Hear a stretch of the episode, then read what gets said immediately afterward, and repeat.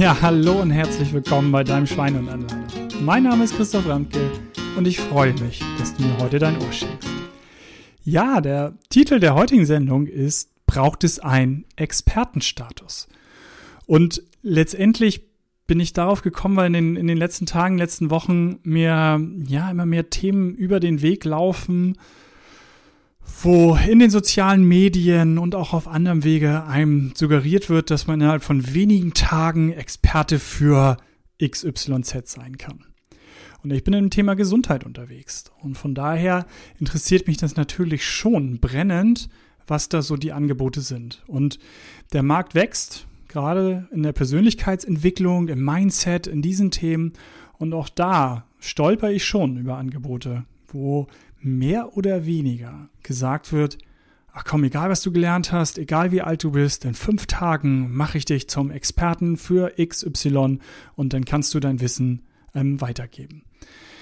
Es wird auch von einigen durchaus sehr, sehr, sehr guten Experten und Speakern ähm, gesagt, ja, heutzutage, es braucht 85 Prozent ist Show, nur 15 Prozent ist Inhalt. Von wirklich eigentlich seriösen, ernstzunehmenden Trainern wird das behauptet. Und äh, ihr merkt ja schon, dass ich das ein bisschen kritisch sehe, wobei ich will das mal einmal relativieren. Ich habe keine Ahnung von äh, Affiliate Marketing oder von irgendwelchen anderen Sachen. Vielleicht braucht man nur fünf Tage und man ist der Experte, der das den anderen dann weitergeben kann und ähm, damit eben ja wirklich in fünf Tagen so einen Expertenstatus erreichen kann, um sein Wissen dann eben weiterzugeben. Zum Thema Gesundheit ist es wirklich fatal hey, das geht um deine Gesundheit. Und da würde ich einen Teufel tun, mich auf jemanden einzulassen, der gerade mal ein paar Tage sich dort weiterbildet und dann meint, ähm, ja, alles dir zu dem Thema sagen zu können. Ich glaube, da braucht es ein wenig mehr. Ich bin seit 98 in dem Thema. Und dieser Podcast heißt, Gesundheit darf Spaß machen. Ich habe mit dem Schweine und Anleiner und dem Schweine und Anleiner eine Bildwelt kreiert, da geht es um Spaß. Und meine Vorträge seit 20 Jahren, bei denen geht es um Infotainment. Ja, es geht um Entertainment. Es geht darum, dort auf der Bühne eine Show zu machen. Aber es geht zum Thema Gesundheit, weiß Gott, um mehr als 15 Prozent Inhalt wie gesagt, ganz weit weg von irgendeinem Professor, also äh, auch da ein bisschen despektierlich. Es gibt hervorragende Professoren, aber so dieses Bild, was man äh, vermutlich vor Augen hat, an der Uni, der Professor hält eine Vorlesung und man schläft dabei ein. Nein, natürlich braucht es nicht einen Fachwissensvortrag, sondern es braucht eben ganz viel drumherum, was einen mitreißt. Anker im Kopf, Emotionen, die freigesetzt werden. Und das ist, das ist schon, schon ähm, klar. Also schon deswegen, weil die Aufmerksamkeitsspanne gefühlt und auch Statistiken, Untersuchungen zeigen, dass es nicht nur gefühlt ist, sondern wirklich in die Richtung geht, dass die eher geringer wird. Aber die war schon immer nicht so lange, dass es 45 Minuten eine Vorlesung durchgehalten hat. Ich habe mal kleiner Fun fact am Rande vielleicht eine Untersuchung letztens gelesen. Ähm, da war es, dass es nach sieben Minuten schon nach sieben Minuten man, wenn man jemandem zuhört, der einen nicht emotional mitnimmt und mitreißt, dass man nach sieben Minuten in sexuelle Fantasien verfällt. Also viel Spaß beim nächsten Vortrag. Stellt euch mal den Wecker und guckt mal nach sieben Minuten, was in eurem Kopf losgeht. Je nachdem werdet ihr da vorne nicht mehr folgen. Oder vielleicht ist er so mitreißend, der Vortragende, dass er ihm doch, dass äh, ihr ihm doch folgt. So rum, sorry. Ja, also es braucht ähm, deutlich mehr Inhalt als 15 Prozent. Nochmal, es braucht auch das Entertainment, zusammengesetzt Infotainment, da bin ich fest von überzeugt. Wo kommt das denn meiner Meinung nach her? Also warum dieser Markt, der sagt, komm, in fünf Tagen mache ich dich zum Experten XY? Ja, eigentlich für mich auf der, auf der, liegt es auf der Hand. Wenn ich sagen kann, dass ich in kürzester Zeit dich zum Experten machen kann, dann ist meine Zielgruppe viel größer, als wenn ich sage, du musst jahrelang in diesem Thema tätig gewesen sein und so weiter. Und ich glaube, es ist die Mitte. Ich glaube, wir brauchen nicht nur, ähm, ja, auf gut Deutsch Fachidioten, die sich äh, tot gelernt haben über 20 Jahre, sondern eben die an den Markt gehen, an den Menschen gehen, die Menschen motivieren, die Menschen begeistern und nämlich genau diese Qualität auch mitbringen oder ein Stück weit sich ähm, erarbeiten.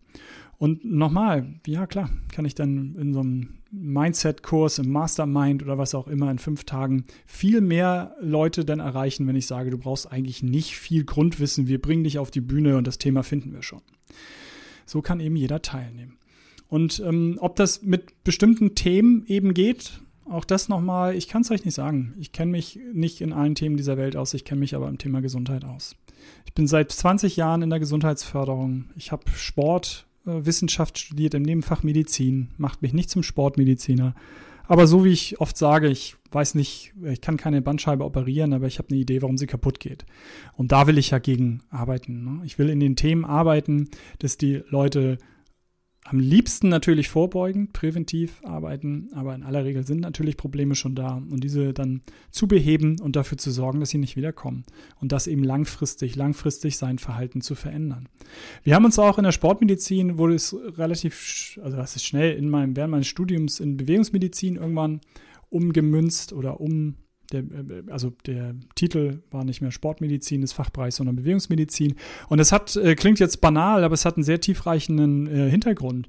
Es geht bei diesem ganzen Thema Gesundheit geht es doch nicht um Sport. Es geht doch nicht darum, dass ihr organisierten Sport jetzt äh, jeden Tag machen sollt, sondern es geht am Ende darum, Bewegung zu erhöhen, Bewegungschancen zu nutzen, was wir, in, was ich in ganz vielen Folgen machen werde mit euch und ganz viele Tipps euch geben werde. Es geht darum, die Bewegungsuhr zu erhöhen. Und Bewegung ähm, ist dann, hat natürlich viele Qualitäten. Also das Thema Rücken beeinflusst es maßgeblich. Dafür braucht es keinen großen organisierten Sport, sondern es braucht Bewegung, Bewegung, Bewegung. Und von daher war bei mir in meiner Ausbildung in der Bewegungsmedizin, in der Sportmedizin natürlich das Bewegung, Rücken, auch Ergonomie, also Schreibtisch, was macht Sitzen? Ne? Sitzen ist das neue Rauchen, wird auch eine Folge heißen. Also all die Themen haben wir natürlich hoch und runter gemacht. Das zweite große Thema war schon immer auch Stress, Stressprävention, Stress und Entspannung. Auch da dann ähm, in den normalen Alltag, also was, was tun wir uns gerade an? Äh, wir setzen uns relativ vielen Stresssituationen aus, durchaus im Beruf. Und was tun wir nicht? Wir nutzen diese körperliche Leistungsbereitschaft nicht mehr aus, weil nichts anderes ist Stress. Stress ist ein, eine Reaktion auf ähm, einen Impuls, in aller Regel von außen, ähm, auf den wir äh, reagieren wollen mit Fight or Flight, also mit Kämpfen oder Fliehen und wir tun es nicht mehr. Und von daher Stress und Bewegung, wie eng das zusammenhängt, ähm, das haben wir natürlich auch viel in diesem Kontext ähm, bearbeitet im Studium. Und letztendlich dass auch das Thema Stress ganz maßgeblich mit Rückenschmerzen zusammenhängt. Das wusste man auch schon vor 20 Jahren. Da gibt es Untersuchungen, da guckt man sich an, ähm, Menschen, die wenig Stress haben, wie viele Rückenschmerzen haben die, die, die viel Stress haben, wie viele Rückenschmerzen haben die. Und es ist ein ganz, ganz, ganz deutlicher Zusammenhang von ich habe Stress und Rückenschmerzen und ich habe keinen Stress und keine Rückenschmerzen.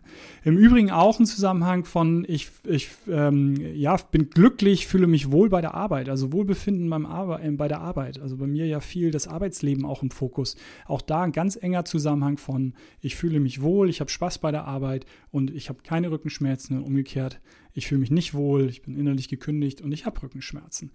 Nur 10 bis 20 Prozent der Rückenschmerzen sind wirklich eine zu diagnostizierende Krankheit letztendlich, also ein Bandscheibenvorfall oder ähm, andere zu diagnostizierende Krankheiten, 80, 90 Prozent, sind letztendlich nicht wirklich, ähm, dass man dazu ähm, eine Diagnose äh, stellen kann. Ähm, am Ende des Tages ähm, eben Stress, Bewegungsmangel, Übergewicht, viele Sachen, die dann da irgendwo zusammenkommen. Und äh, von daher haben wir das Thema Stress auch im Sport, dann wieder auf den Sport bezogen, natürlich nochmal maßgeblich extrem spannend, extrem wichtig, denn ähm, wir leben im Sport von Anspannung und Entspannung. Man kann nicht ähm, einen Marathon laufen, indem man im, im, Sprint losgeht, sondern das ist natürlich ein gewisses Niveau, was man an den Tag legen kann. Oder letztendlich noch besser das Beispiel, ich kann nicht 24 Stunden trainieren, sondern ich gewinne ein Rennen in der Regeneration. Also die Frage ist, äh, wie viel Regeneration brauche, brauche ich, wie viel Entspannung brauche ich, wann kann ich den nächsten in dem Zusammenhang jetzt Stressimpuls, also Trainingsimpuls setzen, um dann einen optimalen Trainingseffekt zu erlangen. Also auch da das Thema Stress natürlich hoch und runter, sowohl im sportlichen Kontext als auch im Kontext ähm, der Berufswelt. Und das dritte Thema, was wir auch gehabt haben, äh, ganz klar ist Ernährung, weil wichtig ist, äh, das, was ich in die Luke reinpacke und die Luke reinschiebe, vielleicht so rum, ähm, das ist der Brennstoff, ähm, aus dem die Leistung dann entsteht. Also haben wir uns natürlich mit Ernährung auseinandergesetzt und ähm, ganz schnell auch mit dem Thema, dass für einen Sportler durchaus Kohlenhydrate ein sehr wichtiges Thema sind. Aber in unserer Ernährung werden wir auch natürlich eine Folge äh, drüber machen. Ist Zucker eher das Thema, was uns übergewichtig macht für den Sportler notwendig für die schnelle Leistungsbereitschaft, für den, der nur noch auf dem äh, äh, PC guckt und auf dem, ähm, auf dem Sessel sitzt, äh, auf dem Sessel sitzt, also auf seinem Schreibtischstuhl sitzt oder im Sessel zu Hause sitzt, für den sind Kohlenhydrate eben nicht mehr ganz so entscheidend. Von daher, was will ich sagen? Ich habe mich sehr viel mit diesem Thema im Studium auseinandergesetzt. Dann habe ich mein Studium beendet und habe meine Promotion dran gehängt und habe fünf Jahre durfte ich in der Sportmedizin ähm, im Doktorandenkolloquium mitsitzen. Das heißt, eigentlich jeden Freitag über fünf Jahre habe ich andere Doktoranden kennengelernt aus der Medizin, aus der Sportwissenschaft, die auch ihre Arbeit geschrieben haben. Und wir haben uns ausgetauscht, natürlich meine Arbeit auch dann vorgestellt, meine Fortschritte vorgestellt, aber eben auch ähm, die anderen äh, mitbekommen und viele, viele verschiedene Bereiche dadurch kennengelernt und vor allem das Herangehen an wissenschaftliches Arbeiten. Ich war dann auch Lehrbeauftragter eine Zeit, also durfte ähm, dort auch ein bisschen was äh, wieder zurückgeben, weitergeben. Also will sagen, dass ich wirklich ins wissenschaftliche Arbeiten tief eingetaucht bin, in die Themen tief eingetaucht bin. Ja, jetzt könnt ihr denken, ne? so ein, so ein Wissenschaftsfuzzi, der dann nur die eine Seite kennt. Nee, ich glaube, hoffe, meine die andere dann eben auch zu kennen, weil ich spätestens seit 2007, als ich mit meiner Doktorarbeit fertig war, extrem in die Praxis gegangen bin und sehr viel in der Gesundheitsförderung, im Gesundheitsmanagement und die letzten zwölf Jahre in Betrieben Workshops gegeben habe, äh, auch durchaus Unternehmen systematisch beraten durfte, aber vor allem viele Workshops, äh, viele Vorträge ähm, halten durfte. Und da habe ich noch ein bisschen zusammengezählt. Das waren ähm, bummelig äh, 750 Workshops und Vorträge, die ich ähm, gehalten habe.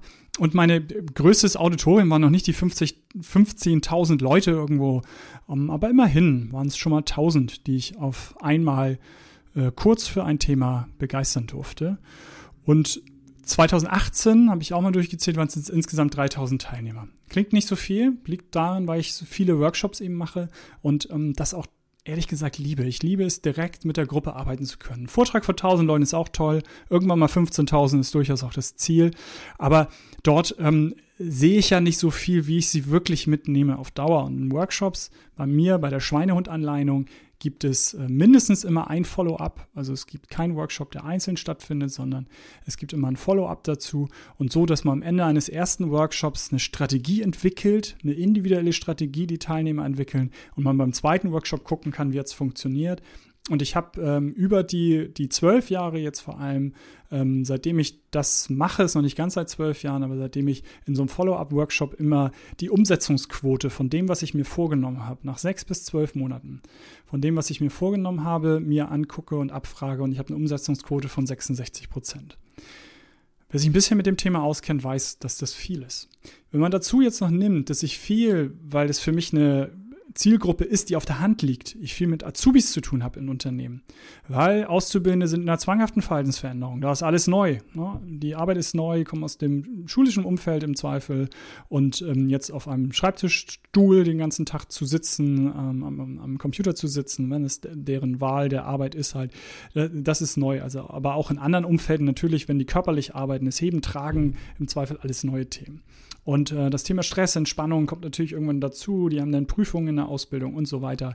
Da sind die Themen natürlich auch sehr schnell sehr präsent. Und am Ende natürlich das Thema Ernährung, wenn sie dann ausziehen. Wenn sie nicht mehr zu Hause wohnen, sage ich immer so lapidar, es ist nicht mehr Mama, die den Kühlschrank füllt oder Papa, sondern es ähm, ist man selber und im Zweifel ist es ähm, McDonald's, Burger King, Pizza Hut und Co., die das äh, Essen organisieren, wo man anruft und es dann vor der Tür stehen hat oder sogar der Lieferant äh, bis ans Sofa rankommt. Also von daher ganz viele Themen, wo die in einer zwanghaften Verhaltensveränderung sind. Deswegen finde ich Azubis so eine tolle Zielgruppe. Und was will ich da sagen, wenn man bedenkt, ähm, dass in Unternehmen in aller Regel sind das Pflichtveranstaltungen. Wir reden in der Gesundheitsförderung viel von Freiwilligkeit. Aber so ein Azubi, der kriegt halt ein gesunder Einstieg ins Berufsfeld oder was auch immer. Und dann kriegt er da zwei Seminare, drei Seminare. Und das sind letztendlich Pflichtveranstaltungen. Da kommt keiner freiwillig, sondern das ist in deren Lehrplan mit drin und fertig. Das heißt, ich habe da junge Menschen, die ganz, bei denen ganz weit weg ist der Gedanke, ich werde mal übergewichtig, Bewegung, Rücken ist ein Thema. Das ist ja irre weit weg für die. Äh, zum Glück in aller Regel, wird leider immer früher, aber zum Glück in aller Regel ist natürlich Vorbeugen das Letzte, wo sie gerade denken. Und die erstmal aufzubrechen, die halt aufzuknacken, die zu begeistern und dann die sich am Ende des Tages tatsächlich was vornehmen und dann nach einem halben, nach einem Jahr eine Umsetzungsquote von dem, was sie sich selber vorgenommen haben, von 66 Prozent zu haben, das ist äh, wirklich ein Wert, auf den ich ein bisschen stolz bin. Und von daher habe ich viele, viele Workshops und nochmal, ich mache das total gerne, die, die Workshops, wo ich Leute wirklich in Bewegung bringen kann und das auch nachhaltig gucken kann, wie es funktioniert hat. Das liebe ich sehr und werde ich auch sicherlich sehr lange noch ähm, so machen. Und ähm, habe also viel in der Praxis auch gearbeitet. Und ich glaube, diese Kombination, die erlaubt mir, ähm, die eine oder andere Frage zum Thema Gesundheit wirklich auch beantworten zu können. Und äh, selbst aber da versuche ich immer authentisch und ehrlich zu sein. Auch in Workshops, gerade von den, von den Azubis, ne? die sind manchmal wirklich, wirklich, wirklich gut auf der, im, im Gesundheitswissen. Ne? Die kommen schnell an Informationen ran, googeln das schnell und wissen wirklich, wirklich viel. Und auch da kriege ich selbstverständlich Fragen, die ich nicht beantworten kann. Dann sage ich, weiß ich nicht. Aber ich gucke es nach ich recherchiere es für dich. Und gerade wenn ich dann eben es im ersten Workshop habe und im zweiten noch ein Follow-up habe, dann beantworte ich die Frage dann.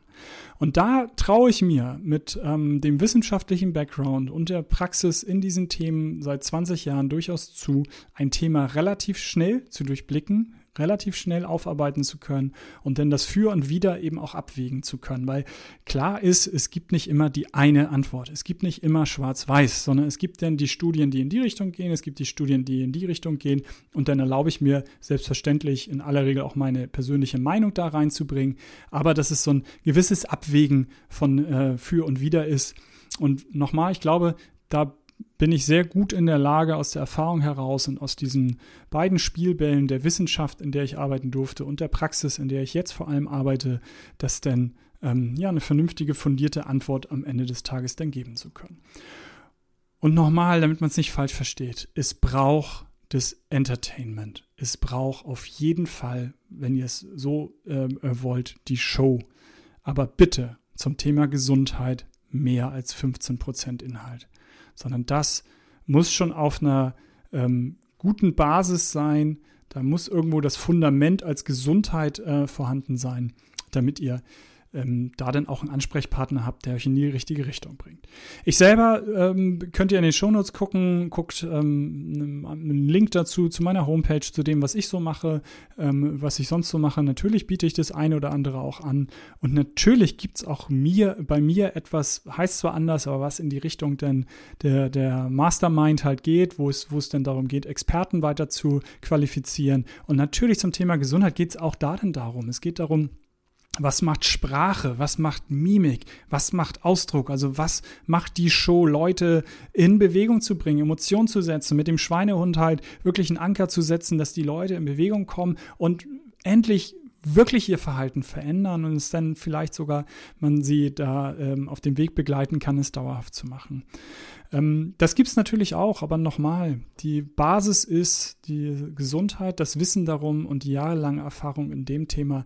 Und ich glaube dann, dann wird da schon ein Schuh draus und dann wird es halt rund. Und auch da bin ich in diesem Podcast gerne äh, in Zukunft weiterhin dein Experte und in allen anderen Zusammenhängen, wo wir uns denn sehen, total gerne auch. Und zum Ende hin, denk wie immer dran, es wäre toll, wenn du mir eine positive Bewertung hinterlässt. Weitere Informationen auch in den Show Notes unten drunter. Und vergiss nie, Gesundheit darf Spaß machen. Dein Christoph.